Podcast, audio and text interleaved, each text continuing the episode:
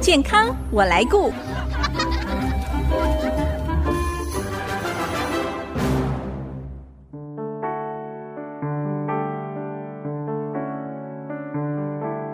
听众朋友，大家好，我是王淑荣，欢迎收听《健康我来顾》节目，一起关心你我的健康。国内每年大约有二十万名的新生儿，如果因为妈妈妊娠提早终止，造成新生儿早产或者是体重过低的状况哦，这样的孩子除了有生命的危险之外，伴随早产而来的各种急性、慢性的健康问题，就需要专业的团队来提供一个整合的照顾。今天我们很高兴邀请到新竹马街医院新生儿科陈正伟医师来到节目当中，跟我们谈一谈早产儿的照护。陈医师您好， Hello，大家好，苏荣姐好。陈医师在国内哦，新生儿早产的比例大概是有多少呢？大略来说，大概十分之一啦。然后十这个分之一，对这样算比例高吗？算多啊，因为十个就一个嘛。嗯，而且数字应该是会往上升的趋势，啊、为什么呢？因为现在生的都生得晚，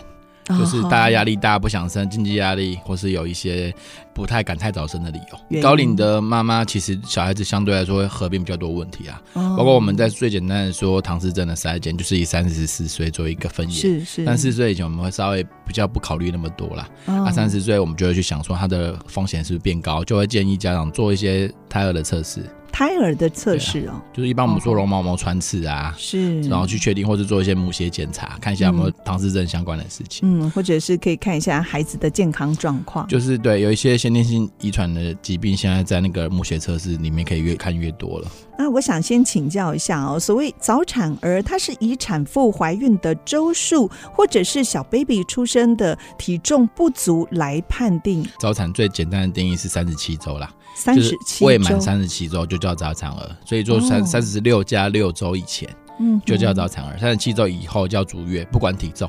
哦，当然，我们也是有遇到足月的体重很轻的，比一般早产还轻的，所以我们有分两个族群，一个族群是用周数分，三十七周未满的就是早产儿，嗯嗯哼那也有用体重分，体重我们分低出生体重，嗯哼低出生体重就两千五百克，是然后有极低体重一千五百克，极低体对重哦，极低超级的极哦极低是还有一个超低体重哦嗯一千，一千，对，小于一千的就是超低体重，难怪早产儿还有另外一个名字叫做巴掌仙子哦、呃是巴掌仙子对所以这种超低的或者是极低体重的早产儿，他们可能就像一个手掌这么大，会比手掌大一点，哦就是他们身体可能跟手掌差不多大。是。然后我们病房在新竹苗栗地区，几乎小只的都在我们这里啊。哦，所以一千公克以下的能照顾的，大概就是主要是集中在新竹马街医院，因为照顾这样的小孩子，其实要花费蛮多人力跟心力的啦，然后团队是需要建立的，嗯包括我们的设备跟护理人员，他们必须要有一定的警觉性跟一定的素养，嗯然后还要很快能够反映小孩子的变化。是那照顾的主治医师也是蛮辛苦，因为我们有时候是需要二十四小时，有需要就要出来，所以我们常半夜常常都要出来。哦包括小孩子出生，然后或是说小孩子有什么状况，其实你都得接电话，嗯或是有时候状况比较差的时候，你就要赶快出来在现场是。所以其实我们不敢离医院太远了，哦，我们都住医院都要旁边而住已，医院我们附都近住哦在医院旁边而哎，已。这有点像以前的妇产科哦。以前孩子出生率还高的时候，哇，妇产科医师也是是非常的辛苦。是那孩子出生之后哦，如果是早产儿的话，医院通常会有哪一些医疗上的照护呢？您刚才说特别针对早产儿，这个团队是非常重要的。是没错，大部分早产的第一关出来都是呼吸啦。就是呼吸不好嘛，呼吸喘、呼吸拗，嗯或是心跳不好，嗯，会不哦会是自己没有办法呼吸有的？嗯啊，就是常常小只的都是这样子啊，是一千克以下，二十八或甚至是二十五、二十六以嗯下的小孩子，是因为肺还不成肺不熟熟啊，他们的哦肺部就发育到一半，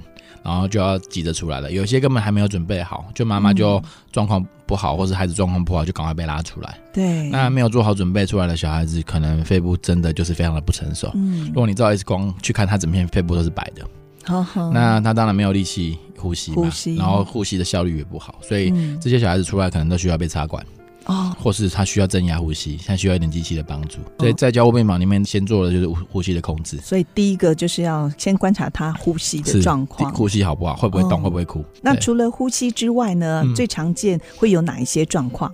小朋友要担心的事情嗯很多啦。我一般都会跟家长说，其实他就是小朋友长大叫做过五关斩六将，哦，也不止五管，也不止六 江，是就是前面可能会遇到呼吸的问题，嗯然后出生的时候会遇到感染的问题，嗯，然后可能会遇到血糖的问题，是或是电解质的问题。电解质一般我们就是说血钾会不会太高，会不会导致于心律不整？哦嗯哼哦，血钠会不会太高或太低，造成脑出血或是让它抽筋？嗯哼好、那这一关过了之后呢，我们会看脑部超音波，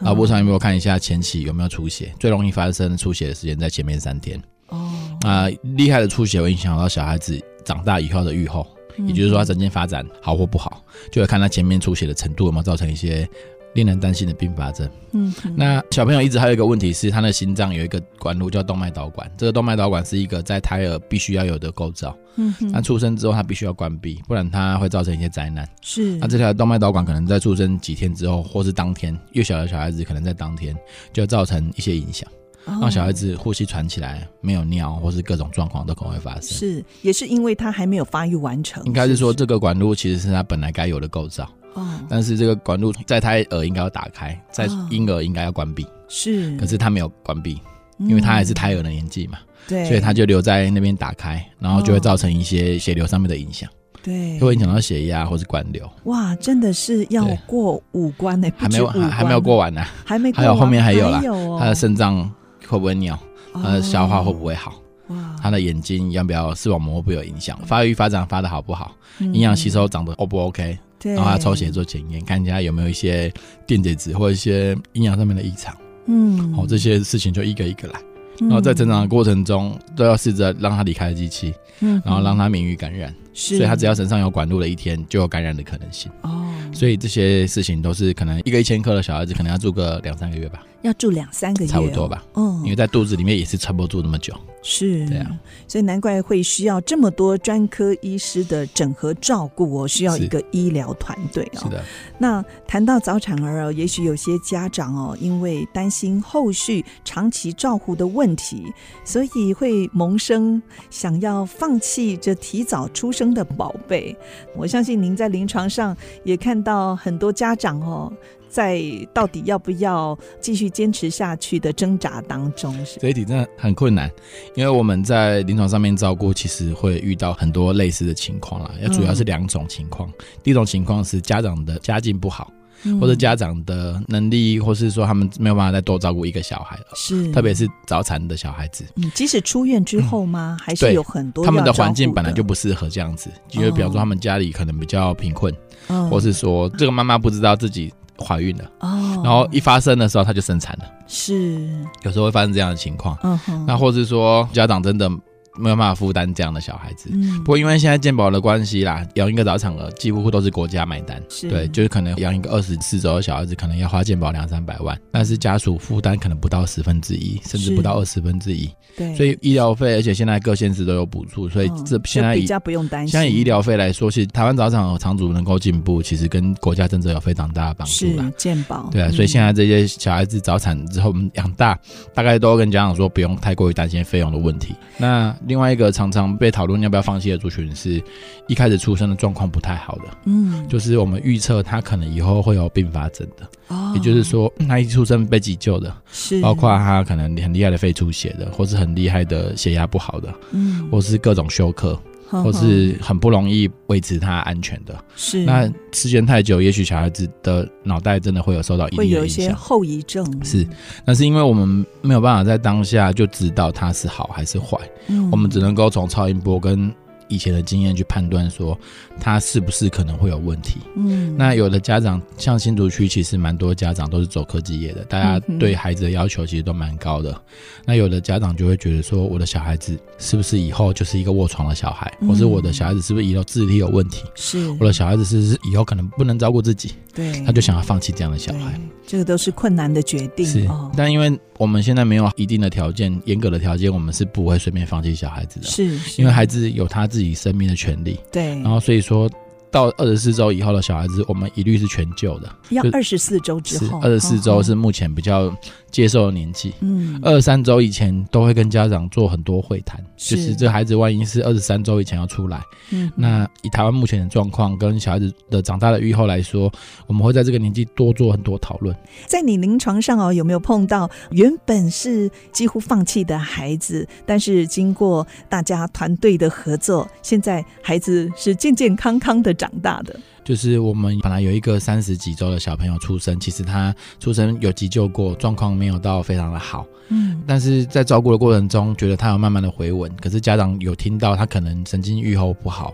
对，他就觉得这孩子他不是很想救，是但偏偏这孩子运气不好，他住了一阵子肚子破了，哦肚子破了之后他该去开刀，可是爸爸就非常的就不消想极。开，嗯对，然后所以以说我们在临床上跟他讨论了非常的久，希望他可以给孩子一个机会，因嗯为是他虽然可能会不好，但是并没有一定会到这么差。嗯那这孩子在讨论了一个多礼拜才去开刀，他在过程中都是用抗生素治疗。是那当然，他肚子里面的状况一直没有被控制住，后来嗯嗯最后爸爸终于点头让他去开刀。嗯那开完刀，孩子其实就变得比较稳定。嗯那这孩子最后顺利的出院了，嗯那妈妈非常的认真照顾这个小孩子。是那几个月之后，他还子长不好，一直不太会吃，吃了又会吐，然后一直反复的三不五时住院，嗯，嗯然后觉得他的发展可能也会受到影响，也许是还想说这样小孩子应该卧床的机会很高。嗯然后过了大概一两岁之后，那孩子开始慢慢的正常，越吃越好，嗯虽然有一点点瘦，但是他的发展几乎都跟正常小孩子几乎一样了。对，然后现在看好像也是两岁多了。是对，看起来来也是像一个正常的小孩子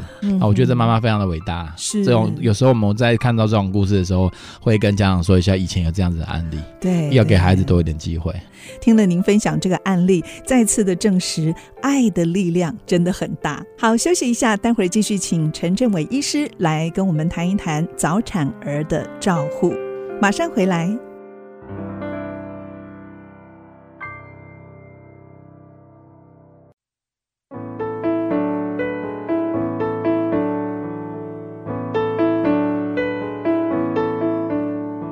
您现在所收听的是 IC 之音逐客广播 FM 九七点五健康我来顾节目，我是王淑荣。台湾生育率哦是全球倒数第一，那未来国家生产力会因为缺才缺工造成影响，所以每位出生的宝宝都是国家最珍贵的资产。今天我们邀请到新竹马街医院新生儿科陈正伟医师来跟我们谈一谈早产儿的照护。那继续，我想请教陈医师哦，巴掌仙子哦，就是早产儿，早产儿他们因为发育的不完全，生理上会有哪一些容易发生的问题？是不是在出院之后还是必须要长期的照顾跟追踪呢？是，就是这个问题，其实国家已经帮大家想到了。其实我们嗯，早产儿在一千五百公克以下，特别是这种我们所谓极低出生体重这个族群，嗯其实国家安排好的追踪计划，嗯他们有四次完整的评估。像我们医院是做六个月、十二个月、十八个月跟二十四个月的评估，是就是两岁之内，两岁之内半年做一次，他们哦会评估小孩子的认知、语言，还有他的动作。嗯然后去看一下孩子是在哪些地方有比较好，或是有需要注意的地方。然后我们院内也有一个特别门诊，是早产儿追踪门诊，好、嗯就是专门看一些小孩子的报告。是我们跟家长除了就是在讲他营养或者讲他的健康以外，我们会讲一下孩子怎么教，嗯然后怎么样教育这样的小孩子，要怎么避免他们可能会发生一些过动的情况。这一些小孩子是神经缺损的高风险群，包括认知异常的，也有一些行为异常的。嗯那所谓的认知异常，就是说我们说他的反应不好的，认知不太好的，可能所谓的 IQ 是没有那么高的。嗯那有也有一个族群是 IQ 没有问题，可是他会有注意力的问题的，就是我们所谓的过动、或嗯是是注意力不集中。嗯那也有一个族群是走自闭这个族群的，就是他嗯一开始还好，可是你会发现他好像行为比较比较固着哦，嗯比较有自己的一些特别固定的行为。对那这种长大之后会慢慢被被发现他其实有自闭这个可能性，嗯然后合并一些发展迟缓。所以不只是生理上会有一些状况，可能心理上也会有一些问题。可能会啦，就是在这个养大的过程中，我们会在门诊的时候，除了追踪动作之外，还要看小朋友的发展有没有到达他这个年纪高要有的里程碑。是，所以在两岁以内，一定是会有固定的回诊来观察孩子的状况。他们回诊的时候会配合预防针的时间，哦然后刚好那个我的老师前辈们，他们有为大肠癌争取到一些融合病毒的特效抗体。哦，什么是那融合病毒、啊？融合病毒就是一只很厉害的感冒病毒，哦，在对这种小只的早产儿长大之后，他们容易呼吸衰竭。那这个融合病毒是可能发生在任何一个小小孩子身上，对不对？对但是对于早产的孩子，杀伤力更大。他其实本来就已经很强了，哦，但是他遇到这种肺部发育没有那么好的小朋友，嗯，其实他们更容易造成一些大灾难。是对，这也是接下来要讲的第二个常常早产儿出院会遇到的问题——肺部。肺部哦肺部它在 X 光下，其实一开始出生的时候看起来是有问题的，嗯，后来会慢慢的成长到看不出状况。嗯可是这一些小孩子在目前的文献上面显示，他们会比较容易有气喘、过敏性气管的这一类的表现。嗯那所以在婴幼儿时期，就是很容易感冒就咻咻叫，就喘起来，嗯就甚至有时候血氧不好会呼吸衰竭。是那有些病菌对它就特别的凶猛，像是融合病毒，哦就是对于这种小朋友是非常大的影响。嗯所以目前政策有几副，他们每个月都可以打一剂融合病毒的疫苗。我们会跟着他预防针的时程，每个月打一次，然后他们可以是打六次啦，打六次之后，是不是就免疫了呢因？为没有办法免疫，它是一个抗体嘛。抗体就是我们外在给它的武器，哦，不是它自己产生的。对，但因为在这种比较小的早产儿，他们肺部比较不好的是前面几个月，嗯哼，所以保护六个月之后，他们其实就会走的比较稳，他们自己也会有一些会比呃较抵抗 力，会比较不会一感冒就会让人家很担心、很危险的感觉。嗯哼，因为这个药非常昂贵啦，所以都是要靠精神科各位前辈去奔走，奔走完之后才小孩子才有嗯现在有这样的。的福利了，真的很，而且福利最近又变好了，现在是给付到三十二周的小孩子的，以前一开始是给付二十八周以下的小孩，嗯最近是已经自行证已经扩大到三十一、三十二周了，嗯，所以目前看起来是一个好的趋势。嗯，那这些小孩子除了肺部容易气喘之后，你让他去做肺功能测试啊，嗯他大概也是会跟正常人的族群比起来，嗯嗯可能差一点点，可是实际上平均上比较起来是没有差异。是，但是他们看起来那个族群还是比平均值低一点点。嗯，那除了肺部之外哦，肠胃是不是也会有一些影响呢？肠胃的影响就是看就是小孩子本身的状况啦，嗯那有一些在胎内功能不良的很小只的，比方说我们说二十八周，他应该要一千公克嗯的，他只有五百五十公克的。是，这种小孩子长大之后真的特别小只，嗯，他可嗯能会不太愿意吃，吃的很少，就像老我们老师说的，车子很小台，嗯就是能摘的的东西很少，所以它也养不大，它就一直小小只的，这是一个可能性。是，然后另外一个肠胃大肠遇到问题是胃食道逆流，嗯，就这些小孩子出院之后，常常在家里一直不安稳，一直在哭对闹，对，胃酸会一直逆流，他他就一直哭一直哭就不舒服嘛，一直哭哦，然后一直很难养，吃奶又吃的少，又会一直吐，对，然后就会三不五时就来门诊讨论说要怎么样养这样的小孩子，到大了嗯之后会稍微好一点点。其实通常哦，这样子的孩子在带回家之后，家长最担心的就是怕自己没有能力或没有专业的知识可以照顾这样的孩子，所以在孩子出院的时候，是不是医院这边也会给家长一些很基本的照护的资讯或知识呢？有啊，我们其实，在出院前，我们的主治医师会先帮家长上课，哦那上一个是基医本师上课、我们自己，上课啦，哦就是跟他说我们出院的时候孩子会遇到哪些问题。嗯哼，然后我个人的习惯是会跟每一个家长说，那孩子主要是哪一些问题，